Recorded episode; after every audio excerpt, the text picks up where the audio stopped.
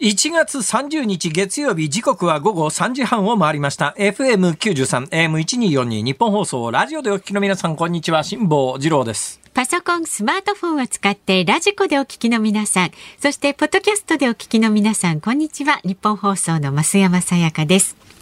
辛坊治郎ズームそこまで言うか。この番組は月曜日から木曜日まで辛坊さんが無邪気な視点で今一番気になる話題を忖度なく語るニュース解説番組です。先週末、だいたいあの、毎週私のパターンで言うと、毎週水曜日か木曜日にですね、えー、大阪に帰って週末は関西の自宅で過ごして、はい、えー、週明け東京に来るのでございますが、先週末はちょっといくつか複合的な要因がありまして、大阪に帰れずにですね、東京にとどまったんですよ。で、ね、昨日、一昨日ぐらいすごく暇だったんで、そうだ、懐かしい池袋に行ってみようと思ってですね、私、池袋の、えー、西武百貨店の隣にパルコっていうのがありましてですね、はい。このパルコというのに非常にたくさん思い出があるんですが、そうなんですえー、特にこのパルコの6階にはですね、はい、昔からあのポストホビーっていう、うん、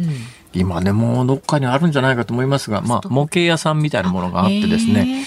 もうとにかく池袋行ってこの模型屋さんに行くというのが私のえー、今から何十年くらい前かな、まあ、とにかく最大の楽しみだったんですよ。えー、我々子供の頃の最大の、まあ、男の子と女の子と若干ちょっと事情が違うんで、増山さんとはあの男性女性の性別の違いおよび若干の年齢の違いみたいなものも。結構な年齢の違いがね ありますけどね。たたいやさして大きくはないんだけども。まあ小さな違いでも、はい、ちょっとした世代的な違いがあるんで何、え。ー、とも言えないんですが、うん、私ら子供の頃男の子の最大の遊びはプラモデルだったんですよ。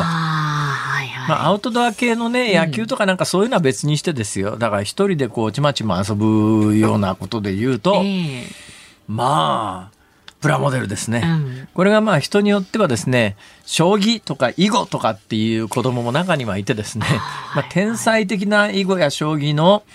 えー、指し手みたいな打ち手みたいな人はまああのなんとかなんとか君みたいな藤井君みたいなことになるんでしょうけども、えーうん、まあまあそこまで才能があって周りの環境に恵まれてないとなかなか普通の遊びで言うとプラモデルなんですよ。うんうん、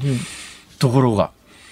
今回池袋に行ってポストホビーという昔通って行くたんびに池袋の最大の池袋の目的もう一つ池袋にはですね、はい、サンシャインシティに行く途中に東急ハンズというのが昔からありまして、ね、この東急ハンズというのも一つ私の池袋に行く大きな目的だったんですが、ハンズがなくなってるんですね今もこれはニュースになりましたね。でハンズがなくなったのはニュースになったんですけど、池袋のパルコのポストホビーはあるだろうと思って行ってみたら、影も形もない。どうも最近の子供はプラモデルやらないみたいですね。まああんまりねやってるの聞いたことないかも。プラモデルってその辺で売ってないですね。おもちゃ屋さんにもないんですかね？おもちゃ屋さんにも、まあ、ないことはないと思いますけど、でプラモデルって大体あの、例えば飛行機でいうと、72分の1の戦闘機シリーズっていうのがある。第二次大戦中の戦闘機シリーズっていうので、72分の1っていう、あの、スケールのモデルが普通、大体まあ、私たち子供の頃、一つ100円だったんですよ。今、プラモデルって、たまに見つけて、値段見るとびっくりしますね。高い。えー、こんなにすんだ まあ、多分数が売れなくなってるから、1個100円で大量に子供に売るという商売じゃもうなくなってきて、一部のマニア向けに、まあ、かなり高い値段で販売しないととてもじゃないけど採算取れない時代になってるのかもしれませんが。最近の子供でプラモデル作ってる子供って見たことないですよね。見たことないし聞いたことないあまり。みんな何ですか？ゲームやってるんですか？ゲームですねやっぱりね。ゲームとプラモデル、まあ、だからまあ将来何になりたいって子供に聞いた時、うん、ゲーム作る人みたいな、うん、ゲーマーっていうのはまあゲームやる人と同時にゲーム作る人、うん、そうなると結構クリエイティブで。えー、将来ゲームの作り手になってですね、まあ世界から莫大な金を集めるような、えー子供にならないとも言えませんから。だからゲームがクリエイティブでないとは言わない。けれどもや、うん、でもなんか、うん。まあ、細かいね手先を使ってものを作るっていうこう感じはあまりなくなってきてるのかもしれないですね、今今の子供ってなんかなんか作ってんのかなとか作ってないのかなとか思ったりなんかしながらですね。いや週末いろんなことがありましてねもっと大きな衝撃的なことがあってですね、はいはい、今大変私困った状況に どうしたんですあの追いやられてるんです。えー えっとですね、うん、まあこれ詳しく話せば話すほどですね、はい、私のプライベートが見えてくるんで ものすごくオブラートに包んだ言い方をしますけれども、はい、いろんな事情でですね、うん、まず大前提として、うん、東京にお住まいの皆さん特に東京23区のうちの、えー、つい先だって発表になった6区6区、6つの区ですね、中央区をはじめとする、地価がどんどん上がって、マンション価格が異常に上がっていて、つい先の統計でですね、平均マンション価格が70平方メートルで、えー、9800万円。はいはいはい。去年、9800万円ってほぼほぼ1億じゃないですか。だから東京の中央区をはじめとする6つの区では、1億払っても、それも中古マンションですよ。中古マンションで1億払っても70平方メートル。ところがこういう統計に出てくる70平方メートルというやつは、壁新って言ってですね、はいあの、まあ、これマンション売買なんかの時に使われる数字なんですが、マンションの本当の広さじゃなくて、壁の隣の家との壁の間の中心線から数えるんです。ギリギリまでそう、壁芯って言って壁の端っていうか自分の部屋の端っこじゃなくて、はいはい隣の家との境界線の壁の中間点が壁芯って言ってですね、ここからの広さを測るわけですよ。つまり壁芯で70平方メートルというのは、実質的な広さで言うと64平米とか65平米とか、そのぐらいしかないんですね。ちょっとちっちゃくなっちゃうんですね。64平米のマンションで、1億ですよ、今東京で。ね高い。とんでもないですよ。だから今から20年前なんて、1億のマンションっていうと、やっぱりオークションと当時言ってですね、そうですよすごいお金持ちが住んでる豪華絢爛な、なんかむっちゃ広いマンションっていうのが、1億のマンションのオークションのイメージじゃないですか。えー、今、オークションって歌って、さっき言った6つの区では、中古マンションですら、60、実質65平米ぐらいのマンションしか買えないわけですよ。でまあ私もですね東京暮らしを始めるにあたって、はい、まあ、本宅が大阪にありますから、そんな広いとこもいらないし、一人暮らしだし、狭いところでいいやと思って狭いところに住み始めたわけですね。はい、で、狭いところで住み始めるに際して、ね、東京というところは、なんかあの、非常に厳しいところだから、うん、ね、生き馬の目を抜くというような表現がありますが、どうしたんですかなんか東京というところは大変怖いところだから、うん、ね、私もそれであの、ひどい週刊誌にとんでもない嘘書かれてですね、ラーメンにあったりなんかして、東京っていうところは怖えとか思うわけですよ。はい、で、いつでも逃げ出せるように、うん、家の中のものを全部キャンプ用品で揃えたんです。テーブルから椅子から何から何まで全部キャンプ用品で、いざとなったらパタパタっと畳んで、乗用車の中に押し込んで夜逃げができるという、常に夜逃げができる体制で 東京暮らしをスタートさせたんですが、そこからもうかれこれ4年ぐらいになるわけですよ。で4年ぐらいの間に大阪の住環境にいろいろ変化が起きて、まあ、一つ大きな理由はあの長年の私の悩みの種になっていた半分崩壊しかけの山の家というやつをついに去年処分することになりましたとか、そういういろんな事情複合的なものがあって応接セットというのが一つ余ったんです大阪方面で。はいはい、で応接セットが一つ余ったんです。はい、で応接セットはほとんど使ってないんで、ま、見た目が綺麗で真新しいんです。いいじゃないですか。いやこの応接セット捨てちゃうにはもったいないよなと思ったんですよ。はいはい、ね。で、ひらめいたのは、東京はもう住み始めて4年にもなるし、うん、全部家具類がキャンプ用品で折りたたみ可能で、うんうんまあもうとにかくいつでも逃げ出せるつもりでいたんだけども、うん、いやもうちょっとやっぱり週の半分住んでるんだったら、もう少し座った時にですね、キャンプ用品で今使ってる椅子なんて、あのその辺のあのアウトドアショップじゃないんですよ。えホームセンターで1000円で買ってきたやつなんですよ。そうなんです1000円で買ってきた折りたたみ椅子使っててですね、まあいまいち座り 座り心地がずっと使うような製品じゃないですよ。キャンプ行った時ちょっと座ろうかみたいなものじゃないですか。そうするとあの大阪の一つ余った応接セットをこっちに持ってくると、ね、もうちょっとまともな、いいと思いますが、まともな生活ができるよな、うん、捨てちゃうのもったいないし、と思って、引っ越しセンターに電話をしてですね、えー、運んでもらったら、結論、はい、うん、新しく買った方が安かったっていう。やっぱ当半館を応接セット一つ運ぶとなると、まあ、ほとんどミニ引っ越しみたいなことになりますから、まあ人も2人ぐらい専従の人がいて、えー、トラックなんか1台抑えてみたいなことになって結構ほんなまあついでに冷蔵庫も運んどくかとかいろいろ面倒くさいことになるわけですよ。そしたらミニプチ引っ越しみたいなことがな、になってそれの荷物の受けのために先週末こっちにいたんです。それでなんですか。で昨日、はい、応接セットが運ばれてきて、うん、私の東京住まいの今までキャンプ用品しかなかったところに 置かれたんでございます。やった。結論、はい、いるとこがなくなった。どこにいたらいいの？俺。もう座るとこもなくなって、いや、応接セットがあるからそこ座りゃいいんだけど、そうですよ。いや、だからとにかくですね、ええ、家が応接セットで埋まっちゃったんですよ。いっぱいいっぱいになっちゃったんです、ね、もう完全にいっぱいいっぱい。俺一体、どこ、これからどこに暮らしたらいいのということで、え、運ばれ、応接セットが運ばれた家の中で、呆然と立ち尽くして、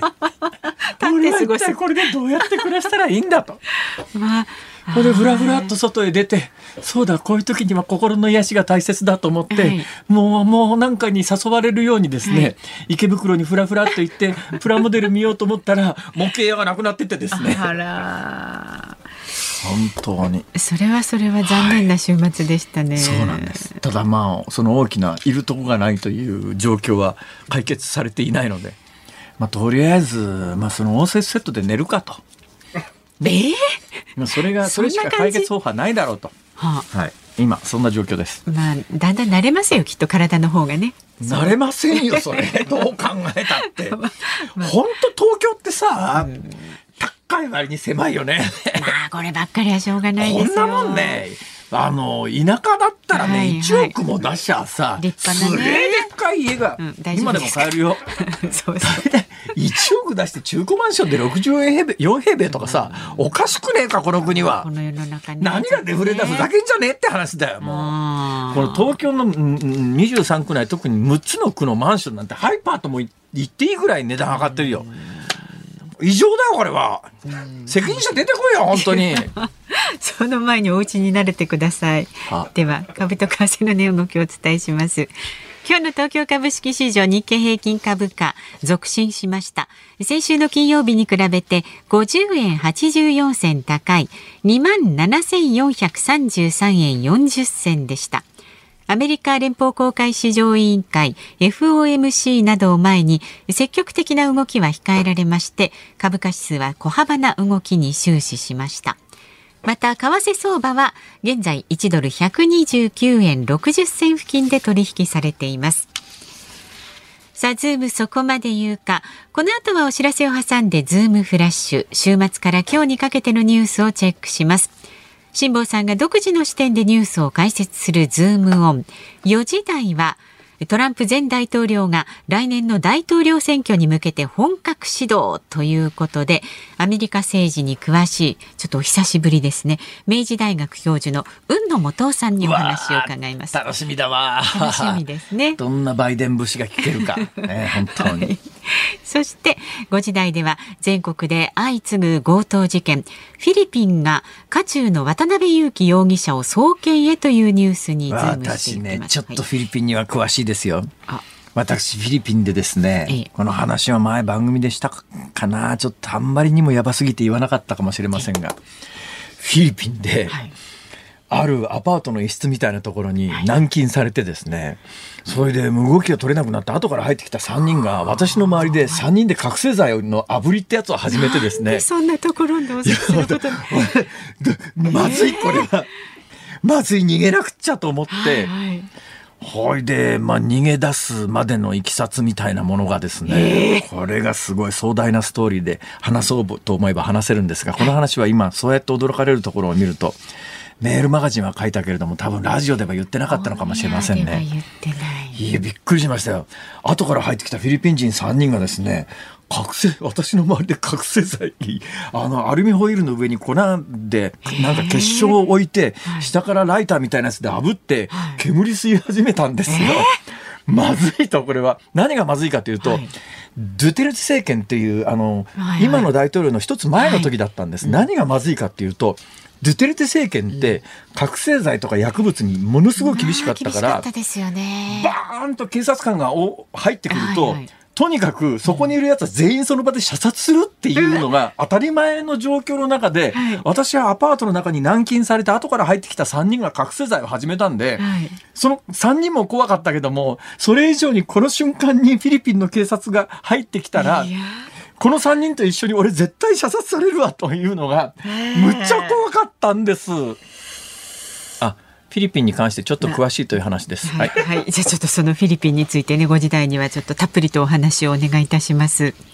ラジオの前のあなたからのメッセージも、えー、今週もまたお待ちしております。ニュースに関する疑問、辛抱祭のツッコミ何でも結構です。メールは zoom zoom アットマーク一二四二 dot com。ツイッターでもつぶやいてください。ハッシュタグ漢字で辛坊治郎、カタカナでズーム、ハッシュタグ辛坊治郎ズームでつぶやいてください。では今日のエンディングでお送りするズームオンミュージックリクエストのお題をお願いします。応接セットを部屋に入れたらいるところがなくなった時に聞きたい曲。応接セットを部屋に入れたらいるところがなくなった時に聞きたい曲。理由も添えて zoom アットマーク 1242.com まで送ってください。お待ちしております。ニッポン放送辛坊治郎ズームそこまで言うか。このコーナーでは辛坊さんが独自の視点でニュースを解説します。まずは週末から今日にかけてのニュースを紹介するズームフラッシュです。政府は27日新型コロナの感染症法上の位置づけを5月8日に季節性インフルエンザと同じ5類に引き下げることを正式に決めました。4月の統一地方選挙に向けて共同通信が全国の地方議会議長に行ったアンケートで63%が議員のなり手不足を感じていると答えたことが28日分かりました。ウクライナのゼレンスキー大統領が28日アメリカに対し長距離ミサイルの供与を改めて訴えました。これまでアメリカはロシアとの緊張が高まるのを懸念し供与には応じていません。去年から加速してきた食品の値上げが2月再びピークを迎えます。飲料や食品の値上げ対象は4283品目に上りティッシュペーパーやトイレットペーパーなどの家庭紙も15%以上の値上げとなります。東京にある中国大使館が昨日日本政府による新型コロナの水際対策強化への対抗措置として停止していた日本人に対する渡航ビザの発給について手続きを再開すると発表しました。岸田総理大臣は今日政府による産休育休中の学び直し支援について本人が希望することが前提との考えを示しました。野党などの批判を受け釈明したとみられます。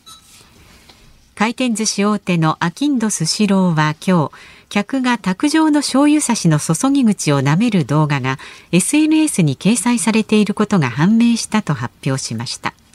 回転寿司をめぐってははま寿司でも無断でわさびを乗せる動画が拡散し問題になっています。まあね、このインターネットがここまで発達してから、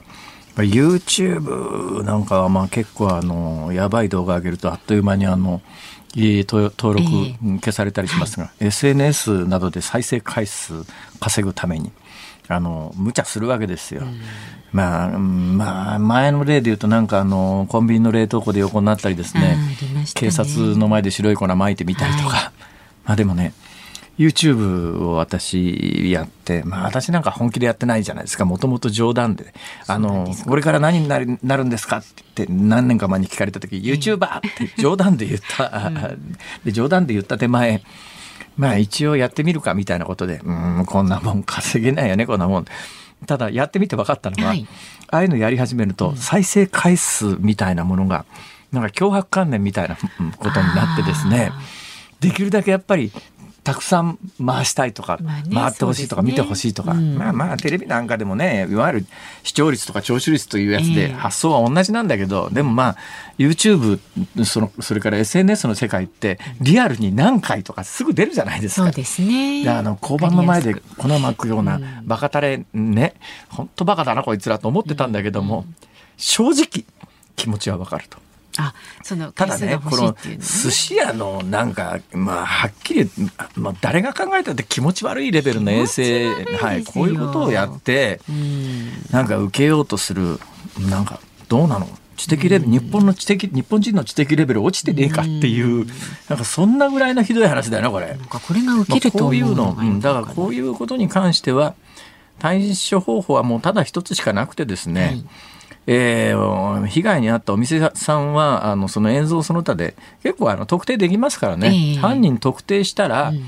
単にその業務妨害とかじゃなくて、はい、これによって莫大な多分営業上の不利益を被ってるわけだから、うん、もう金銭的に何億とかね、うん、賠償金請求して痛い目合わせ合わせてやんないと分かんないと思うよこういうアホタレは、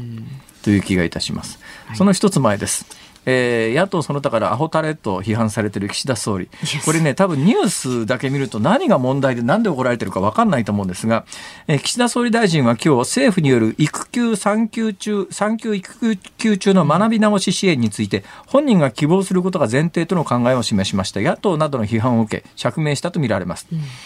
あの岸田総理がですね、はい、えー、育休や産休取ってる時に、はい、まあ次にあの復帰した時に役に立つように、うん、もう一遍ちょっと勉強できるような環境を整えるような、それに補助金を出そうみたいなことを言ったわけですよ。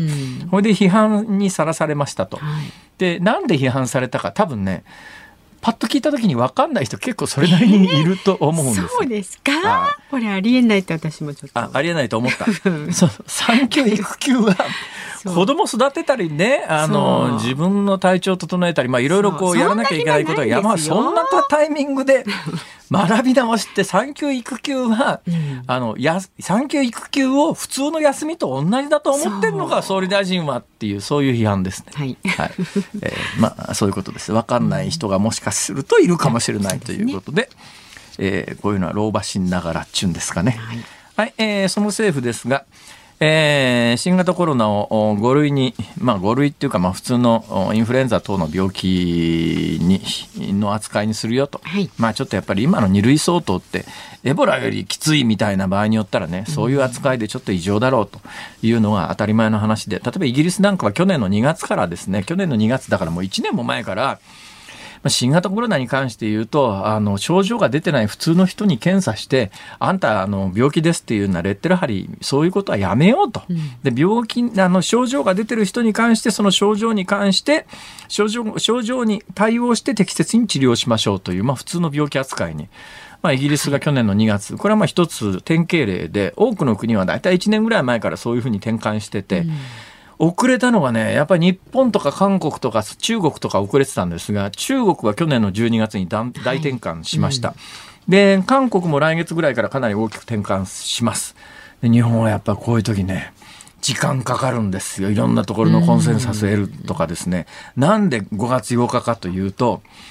えー、最大の理由はですね、もともとやっぱ4月1日年度替わりでいいんじゃないって言われてたんだけど、はい、4月に統一地方選挙という地方政治のビッグイベントがあって、えー、地方の自治体等が、うん、いやもうめんどくさいからちょっと4月はやめてくれとかですね、うん、ほなまあ連休明けにしようかということで、今から3か月もこの状況を続ける意味があんのかと、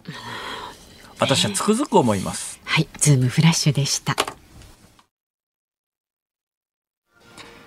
1月30日月曜日時刻は午後4時を回りました。日本放送から辛坊治郎と。増山さやかでお送りしています。ズームそこまで言うか。ご意見届いてます。ありがとうございます。神奈川県のケシロウさん30歳の男性の方。へへちょっと言わせてください。何でしょう？いいですか？プラモデル昔より売れてます。そうなんですか？ガンダムのプラモデルガンプラ。あガンプラねガンプラは再販品も含めてかなり入手困難ですし、ね、作っている子供はガンプラ,、ってねよく聞きますね。いやガンプラで驚いたのはですね、はい。去年、一昨年かな、あの、ラオスっていう共産主義の国ありますね。ええはい、ラオスっていう共産主義の国の首都はビエンチャンっていうんですが、うんうん、ビエンチャンの街中歩いてたら、はい。ガンプラ専門店。へラオスのビエンチャンですよ。びっくりしましたね。えー、だからもう世界中でガンプラ確かにあの取り合いになってる可能性はありますね。そうですからお子さんもねツイッターなど見れば結構いると、まあ大人の方も多いんでしょうけどね。でプラだからガンダムってだから放送してた時の時代背景がありますから、私の世代じゃないんですよ。私より後の世代ですけれども。だから今の子供たちよりはちょっと上の世代じゃないですかね。うん、今でもガンダムやってんのかな？よくわかりません。が、やってますか？やってますね。はい。じゃあまあ、新しいファンもいるんだとは思いますが。ねうん。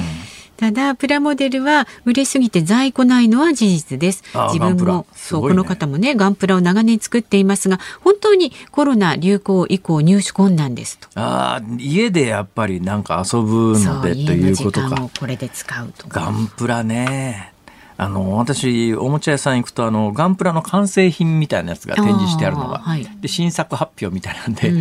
いろんなのがあるんだなとか。この間私ねなんか豊洲かなんかの豊洲有明かなんかの、はい、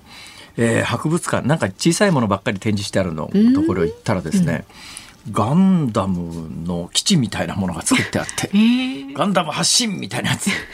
あすごいお客さん人だかりがすごかった。やっぱりね人気なんだな、はい、失礼しました。え、はい、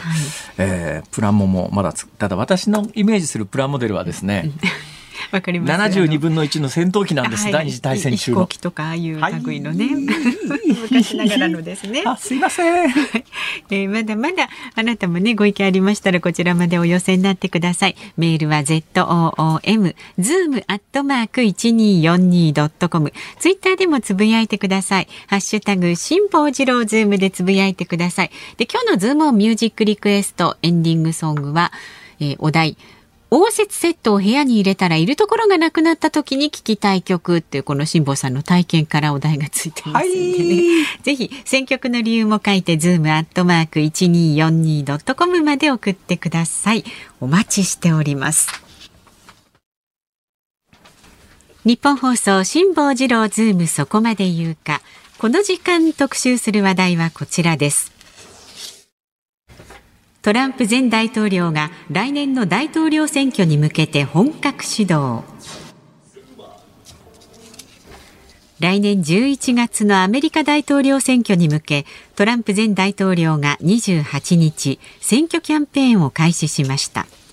共和党の候補者指名争いは今もなお底堅い支持を集めるトランプ氏が軸になるとみられますが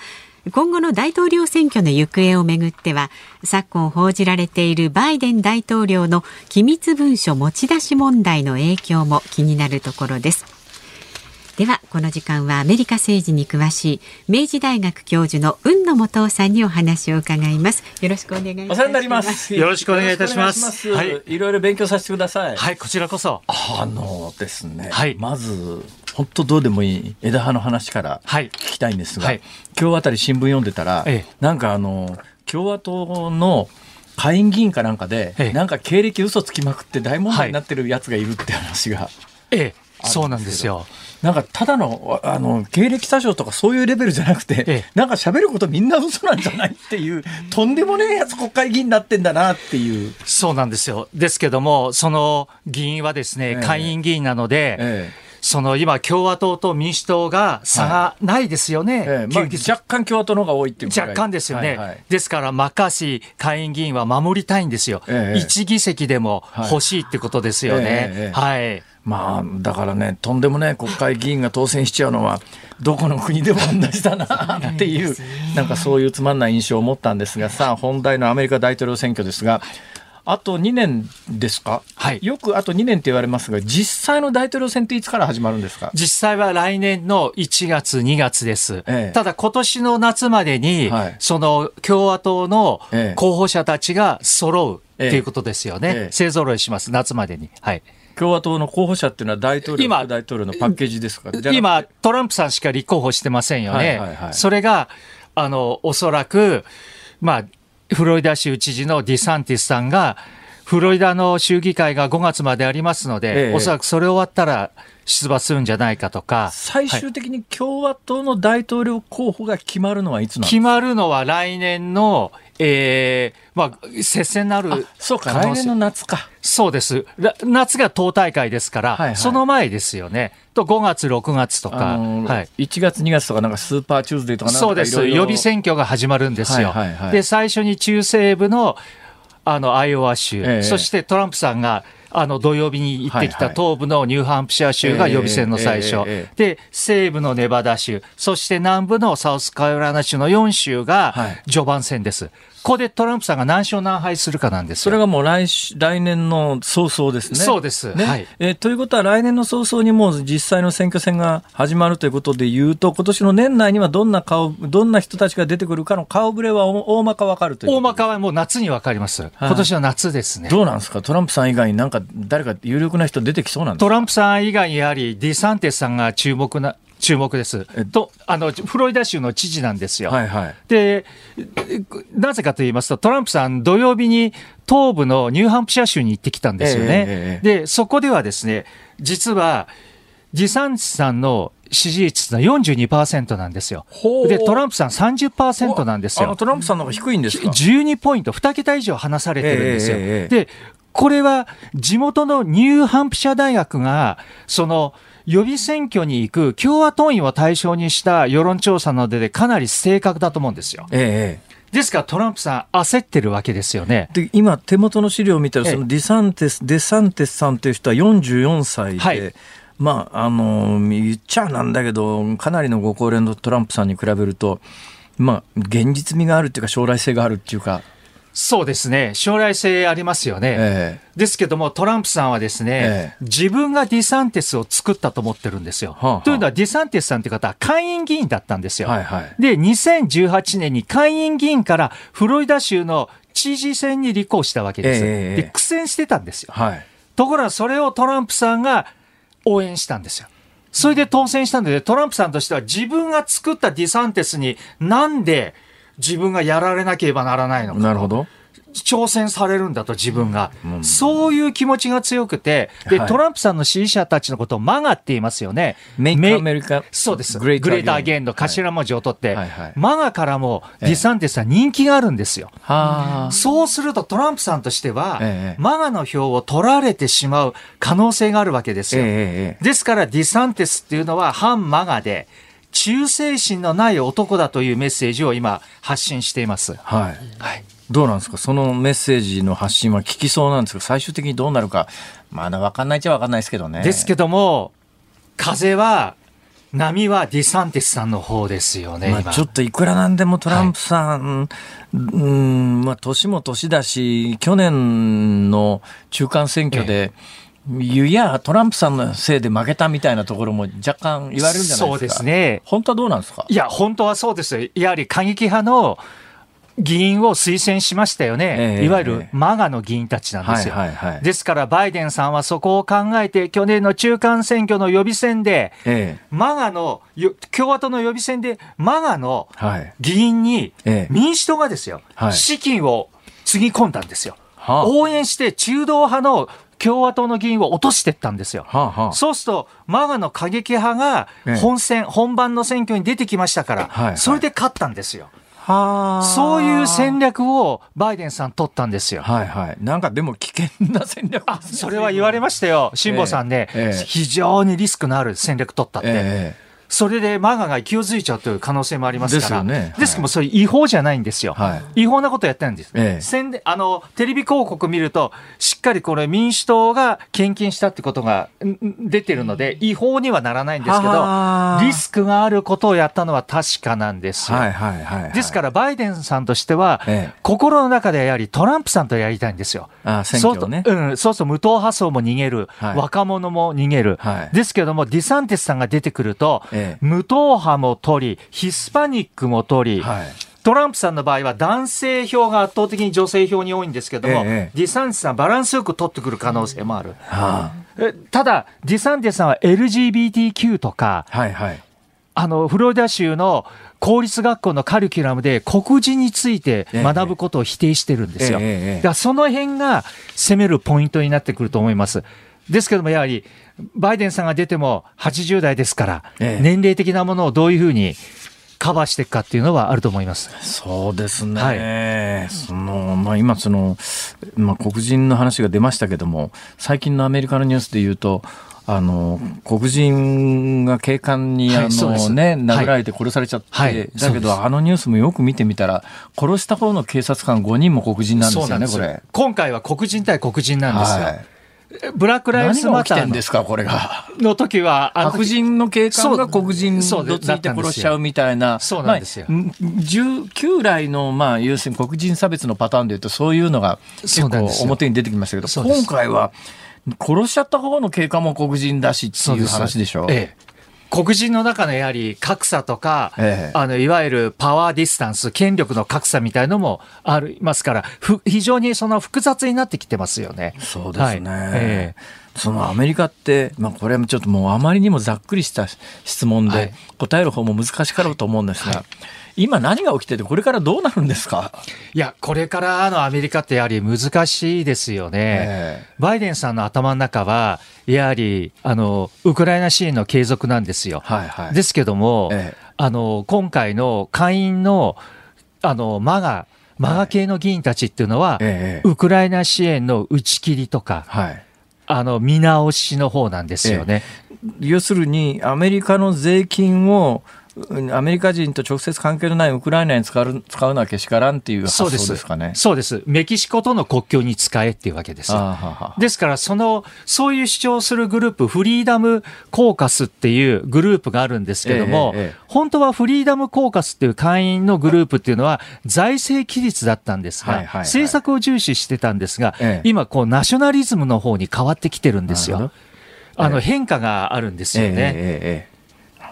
で、えー、民主党なんですが、はい、まあ、トランプさんの場合は今のお話で、はい、えー、まあ、夏までにあの候補が出揃って、はい、えー、まあ、もしかするとトランプさんの強力なうん、対抗馬みたいなものも出る可能性がある。あるということが見えました。見えました。はい、民主党の側なんですが、バイデンさんが今1期だからもう1期やろうと思えばあと4年できると、そうです。当選さえすれば、はい、そうです。どうなんですか？民主党はバイデンさん以外の候補って出てくる可能性あるんですか？それ出てこない可能性の方が高いんですよ。もうバイデンさん1本と。その理由はですね、ええ、やはり中間選挙だったんですよ。はあ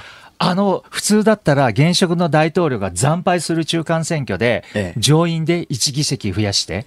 下院はもうほとんど僅差。はい。っていうことで、もう、バーニー・サンダンさんは、あの、バイデンさんを支持すると。で、カリフォルニア州のニューサム知事も、バイデンさんには挑戦しないって。ですが、やはり、バイデンさんなんですよ。いや、でもね、はいちょっと小さな声でしか言いませんけどね。はい、本当に小さな声でしか言いませんけど、ええ、もう年も年だから、突然死ぬかもしれないじゃないですか。そこまで言うか。はい。いやいや、これ、もしそうなっちゃったらどうすん、誰が出てくるんですか？そこまで言うかいやいやいやいやいや。誰が出てくるかって、亡くなったらハリスさん。ああ、まあそうですね、副大統領が。副大統領が。でもハリスさんってどうなんですか？あの、あの、バイデンさんが大統領になった時には、はい、バイデンさんは年も年だけども、ハリスという副大統領がしっかりしてるから大丈夫だっていうのが、えー、あのバイデン政権誕生した時の、はい、よく言われたことですけども、そこから2年経ってですね、えー、ハリスさんの評判っていうのが思ったほど良くないっていうか。そうですね。それはあのバイデンさんが政権取った時に、えー、もう共和党の保守強硬派たちは、はい、もう次はハリスだと思って、えー、ブライトバートニュースとか保守系の、はい、がもうハリスさんを攻撃したんですよ。はあはあ、それでもう支持率がどんどん下がって。その攻撃が効いたってことです攻撃効きましたよね。あとハリスさんは移民問題担当で、ええ、バイデンさんは自分が副大統領の時オバマさんの名誉を受けて移民をやってたので、え、ハリスにもやはり移民だって言って移民対策やったんですけども、はい、ハリスさんが中南米行った時にアメリカには来ないでくれと言ったその部分だけ切られちゃったんですよ。はあ、でもアメリカに来ないでくれって言ったのは、子供だけでアメリカに来るので、途中で人身売買にあったり、人道的な側面からの発言だったんですよ。ホワイトハウスの当時のジェンサキ報道官は、もうすごくあの、ハリス副大統領の発言は人道主義からですって言ったんですけども、えー、まあ共和党を許さないですよね。ああですですけどね、辛坊さん、ハリスさんの回顧録読むといいこと書いてあるんですよ。はい、ハリスさんは、計算式を見せろって言うんですよ。計算式を見せて、答えの前に政治家っていうのは計算式を見せるんだと。ええ、つまり、それによって有権者は判断するんだと。政治家が説明責任しましたなんて言うべきじゃないって。非常に立派なんですよ、そこのところって。説明責任がしたかどうかっていうのは有権者が決めるべきであって、えー、この結論に至った計算式を全部有権者に見せろと、えー、納得するまで見せるんだってことを回顧録で書いてあって、えー、ですからそういう考え方を持ってる方ですよ。あの、運野さん的にはやっぱりあの、バイデンさんの次はハリスさんですバイデンさんは、後釜はハリスさんって考えてますよね。ただ、ブジジェチさんの方がこう、やっぱり人気があるっていう面もありますけどね。はあはあ、ですけども、バイデンさん、やはりこの機密文書の持ち出しをやはり切り抜けるっていうことだと思うんですけどね、はい、さあ、その機密文書の持ち出しもですね、これがちょっと話よくわかんないのは、まずトランプさんの、えー、別荘に FBI かなんかがドドドドって入ってい。て、はい、大量の機密文書を発見して、何やってたんだ、このおっさんっていうのがあったじゃないですか。それからしばらく経ったら、い。や、実はバイデンさんの事務所も調べてみたらなんか出たよって話ですよね。はい、どういうことですか、これ？いや、あの、これはですね、ええバイデンさんの自宅も、はい、トランプさんのマーラーラーゴも、別荘ですね。別荘も、はい、情報漏洩ができないような措置が取られた施設なんですよ。はあはあ、だから持ち出し可能だったんですよ。あそうなんですよ。なるほど。情報漏洩ができない施設になってるんですよ、自宅が。えー、大統領、副大統領の家は。だから OK なんですよ。えー、ところが、バイデンさん副大統領、あの、辞めました。はい、大統領になりました。トランプさん、あの、選挙負けて、えー、本に負けてないって言ってますけど、えー、で、それによって施設が解除されちゃうんですよ。はあ、情報漏洩の設備が。つまり、おのおの大統領、副大統領だった時には、その機密文書を自宅に持って帰ることは違法ではなかった、ね、漏洩できなくなってるんですよ。家の中が。はい。それで？ですけども、それで持って帰ってたっていうことなんですよね。ですけども、まず、その、まず持ってって書いた、その、文書の数が違いますよね。はいはい。あのまず20、今26まで来てるんですけど、バイデンさん、えー、トランプさん300以上ですし、はい、1年間保管してましたから、えー、とですね、辛坊さんでも私が最も注目しているのは、特別検察官なんですよ。はで、ガーランド司法長官が、ええ、トランプさんにも特別検察官、え、バイデンさんにも特別検察官、公平にやったわけですよ。はいところが、ええ、トランプさんの特別検察官って無党派の方なんですよ。はあはあ、ジャック・スミスって。はいはい、公平ですよね、え、バイデンさんの特別検察官のロバート・ハーさんって、トランプさんが任命した方なんですよ。共和党員なんですよ。これって不公平じゃないですか。はいはいはいはい、で、ワシントン・ポストはですね、ガーランド司法長官と上司のバイデンさんの人間関係が悪くなったんじゃないかって書いてあるんですよ。それと、ホワイトハウスのスタッフたちが怒ってるって、この不公平さに。えーえ。ー、ですけども、私は、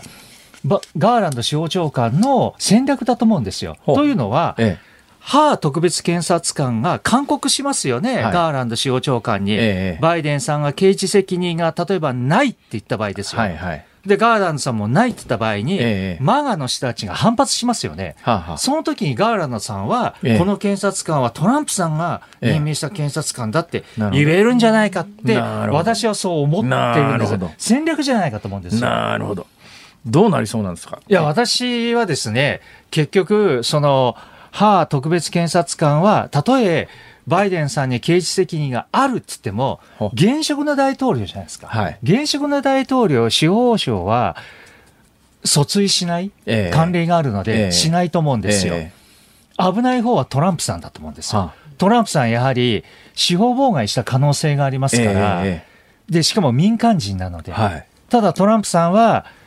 訴追になっても裁判やっておりなくて、ええ、それでディサンティスさんとおそらく戦う形になるんじゃないかなと思うんですその機密文書のが自宅で発見されたって、内容っていうのは報道されてるんですか？バイデンさんの方はされてないんですよ。はあ、ですけども、CNN がウクライナの情報がある、え、で、トランプさんの方もウクライナの情報があるって言われてるんですよ。はい。いや私だったらですね、ええ、私がもしあのアメリカ大統領になったらですね、えうん、とりあえず、あのヨットに乗る。いや、UFO の、UFO の、あの、機密文書とかあるじゃないですか。はい、UFO。UFO とか宇宙人とかそれを出す。ああいうやつをこう持って帰ってですね、引退後にちょっとずつ、あの、週刊誌に売ったりなんかして。売ったりして。それ辛坊さん、票取れますよ。なぜかというと、大統領選挙、選挙の時に UFO の話が出るんですよ。それで候補者が UFO の情報を開示するって言うんですよ。ええ、で、UFO マニアの票を取れるんですよ、それって。それ、ビビたるもんでしょ、はい。ビビたる少ないっしょ、ビビたるもんかもしれないですけど、ええ、私は静岡出身で、ピンクレディーのファンでしたから、UFO の。うのさん、今そこでピンクレディー踊るのやめてください。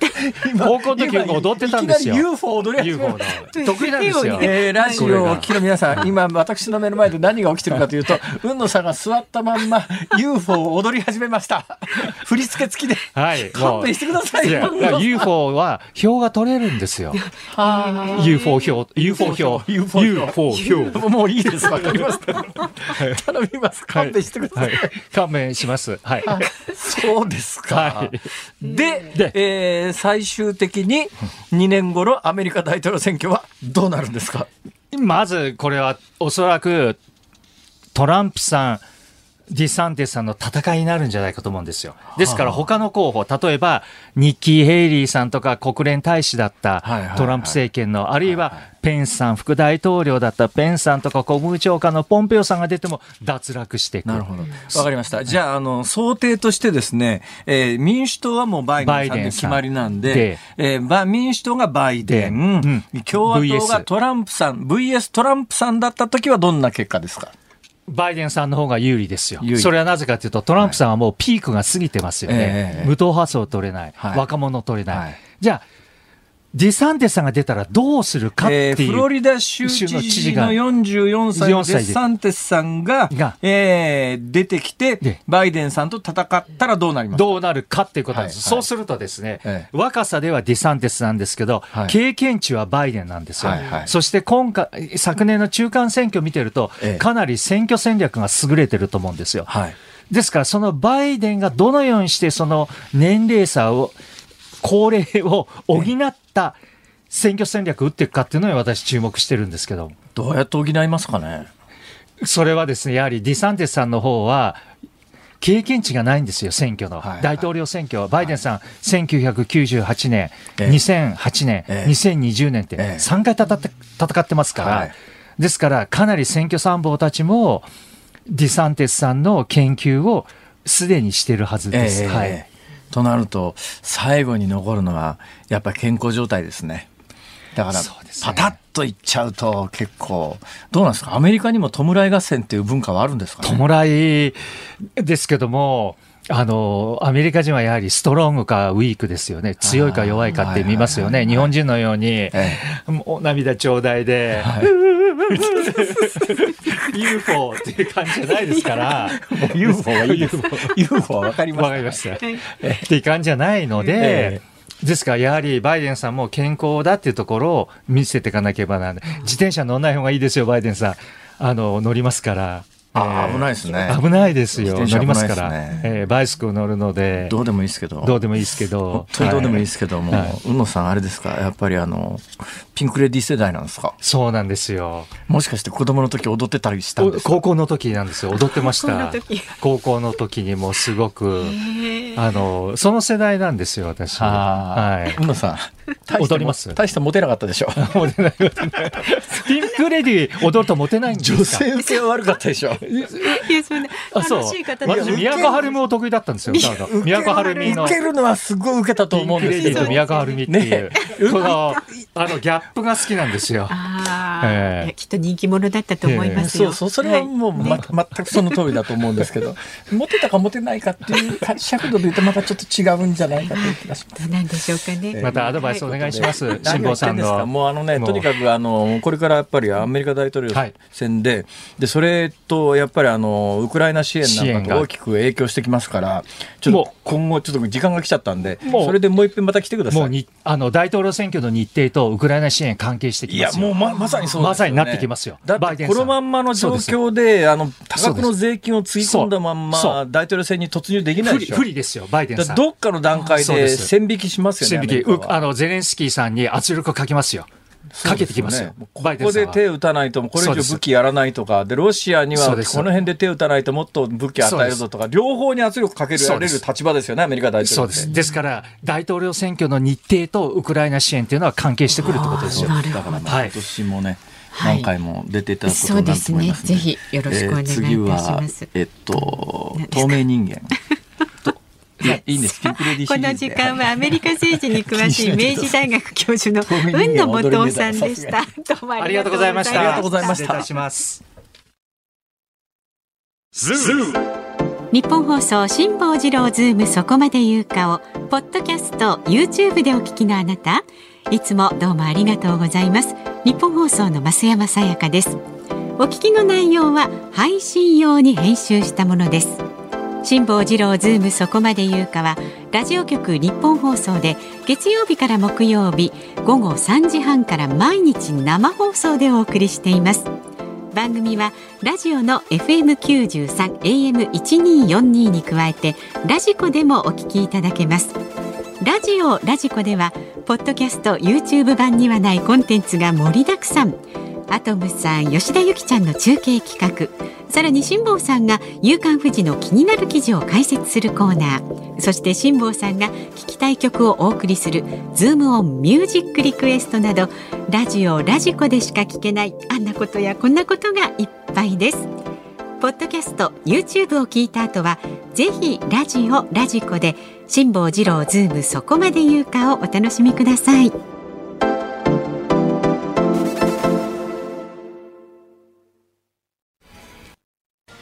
1月30日月曜日時刻は午後5時を回りました。こんばんは辛坊治郎です。こんばんはニッポン放送の増山さやかです。辛坊治郎ズームそこまで言うか。ではズームミュージックリクエストをご紹介してまいります、はい、皆さんありがとうございます。ありがとうございます。お題は応接セットを部屋に入れたらいるところがなくなった時に聞きたい曲です。まず兵庫県三田市の、えー、ポテトヘッドさんですね。51歳男性の方、はい、なるほど。リクエスト曲は小さい秋見つけた小さい秋見つけたですね。わかりました。面白い。ね、お部屋の中でね、小さい秋見つけたということで。小さい秋すらない。どうしたらいいんでしょうか、私は。すっぽりとはまって生活するしかなんか、いや、応接セットで寝たらいいんだなと思って。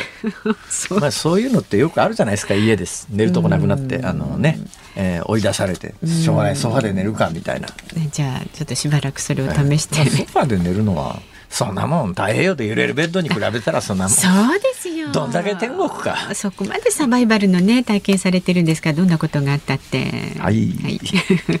えー、それから兵庫県のオクション大魔王さん。オクション大魔王。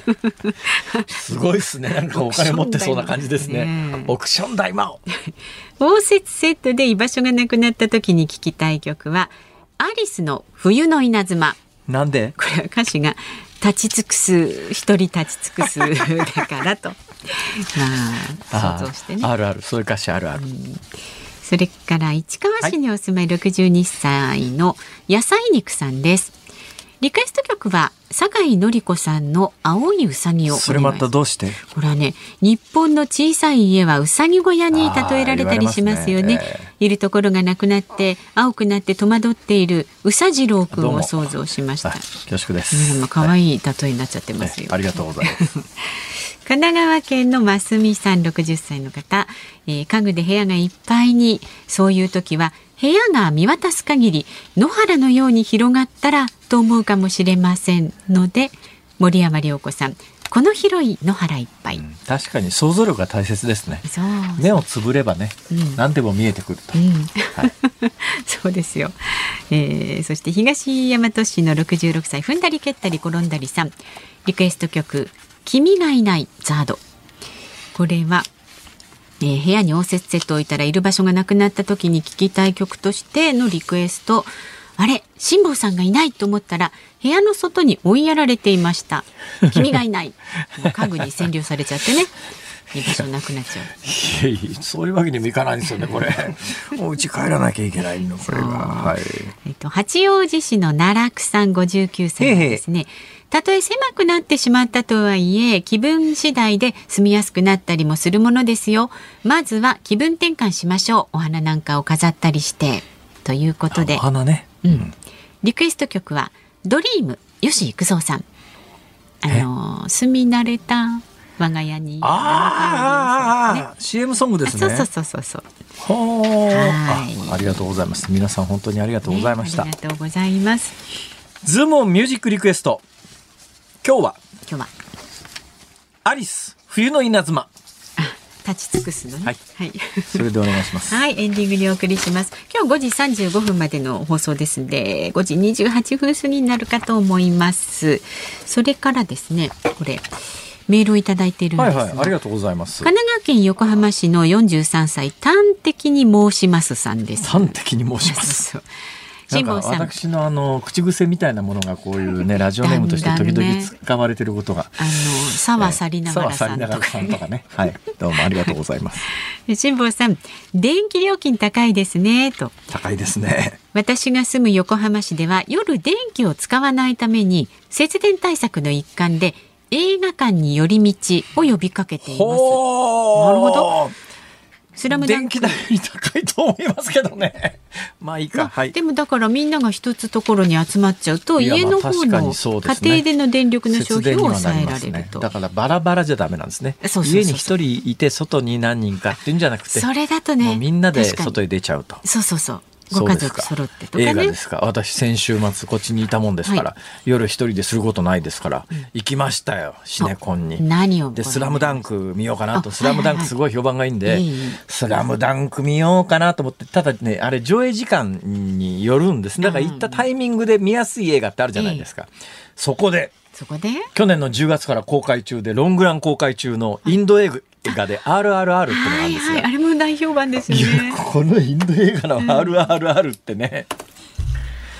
まあびっくりしました。はい。インド映画すごいことになってますね。結構尺あるんですね、あれね。ああ、途中でね、インタビッションとかインターバルが入るんですが、うんだから日本で上映するときにはそこは、あの、つなげてやってますが、多分インドで公開したときには間に休憩が入るんだと思いますが、うん、いや、でもね、長い映画だけど一気に最後までいっちゃいます。もう最後の最後のあのエンドロールまでね、うん、みんな踊ってますからね、えー、見ちゃうんですよこれが。ね楽しいですよ、ね、よくできた映画だわ。はい。あじゃあこの方ね最近見たいなと思う映画なんですかっていうそうですね。RRR おすすめです。はい。しておくとねいいかもしれない。まあいろんな取り組みをねしてますね。この節電対、ね、節電対策ですか、ね、そうですね。はい。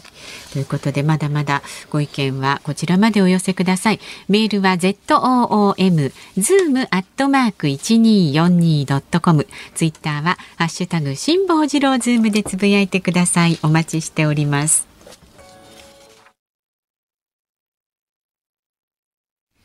ニッポン放送ズームそこまで言うか。今日最後に特集するニュースはこちらです。全国で相次ぐ強盗事件フィリピンが渦中の渡辺優樹容疑者を送還へ。マニラの入管施設に収容され日本の警察がフィリピン側に移送を求めている渡辺優樹容疑者についてフィリピン政府が身柄を日本に送る方針を固めたことが昨日分かりました。背景に何があるのか、どうして警察がこんなに割と早めに実質的な指導者というか、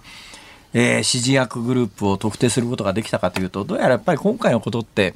えー、一時期、あの、陰信を極めたというかですね、いわゆる特殊詐欺、オレオレ詐欺グループというのがあって、オレオレ詐欺グループが、どうもあの、オレオレ詐欺の効率がだいぶ落ちてきて、だったらもう金持ちの家直接あの、強盗に入った方が早いんじゃないのということで、えー、ただ指示役、これもあの、特殊詐欺もそうなんですが、実際実行犯というのは、いろんなところから雇われた、何も知らずに取りに行った。はい、本当は何も知らないわけないんでね、それやっぱりそれで犯罪に加担しているという認識は当然あるはずなんだけれども、まあ、実行犯であるとか、お金の受け渡し役とか、そういう役割分担して、まあ、一つ犯罪グループみたいなものを使う、作るというのが特殊詐欺の手口ですが、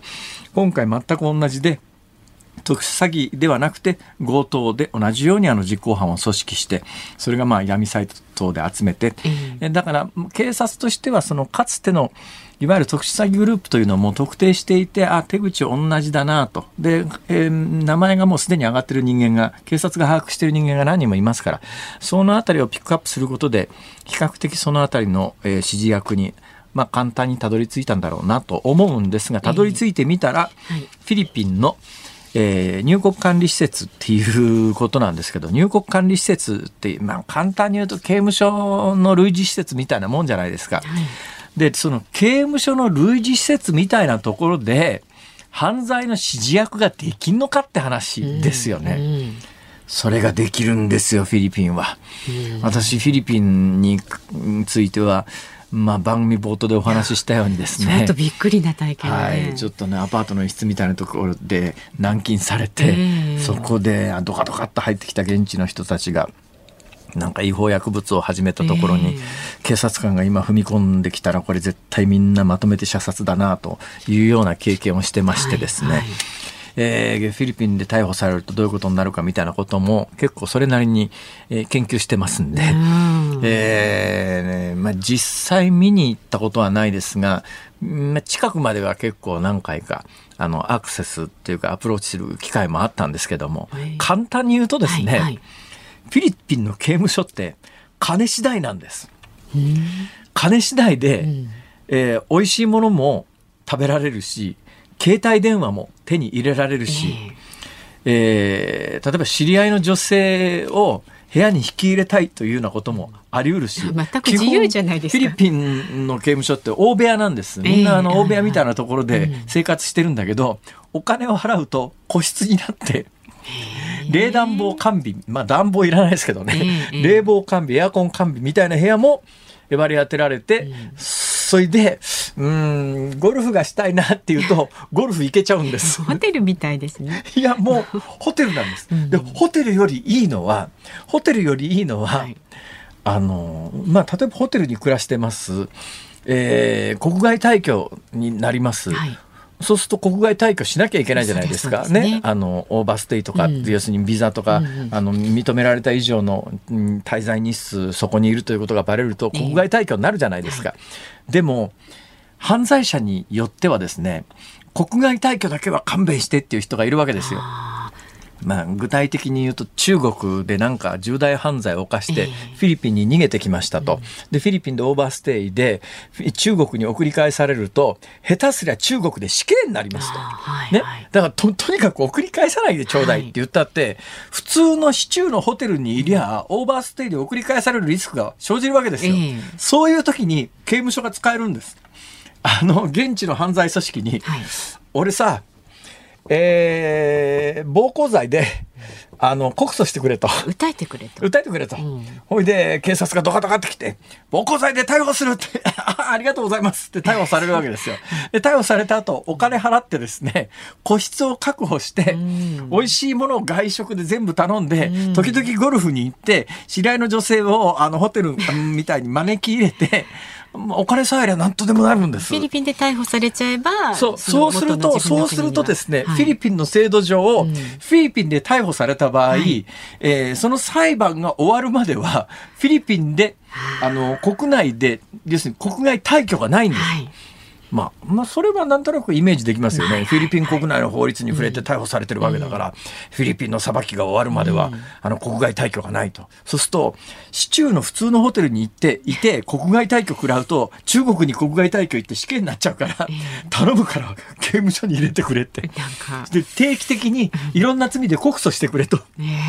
それいつまでやっても裁判始まらない。次々裁判がやってくるわけで、その裁判やってる間は国外退去にならずに済むから、中国に送り返されて死刑になるリスクがないですから、金払って刑務所の中に入れてもらうっていうのが、できるんですよ。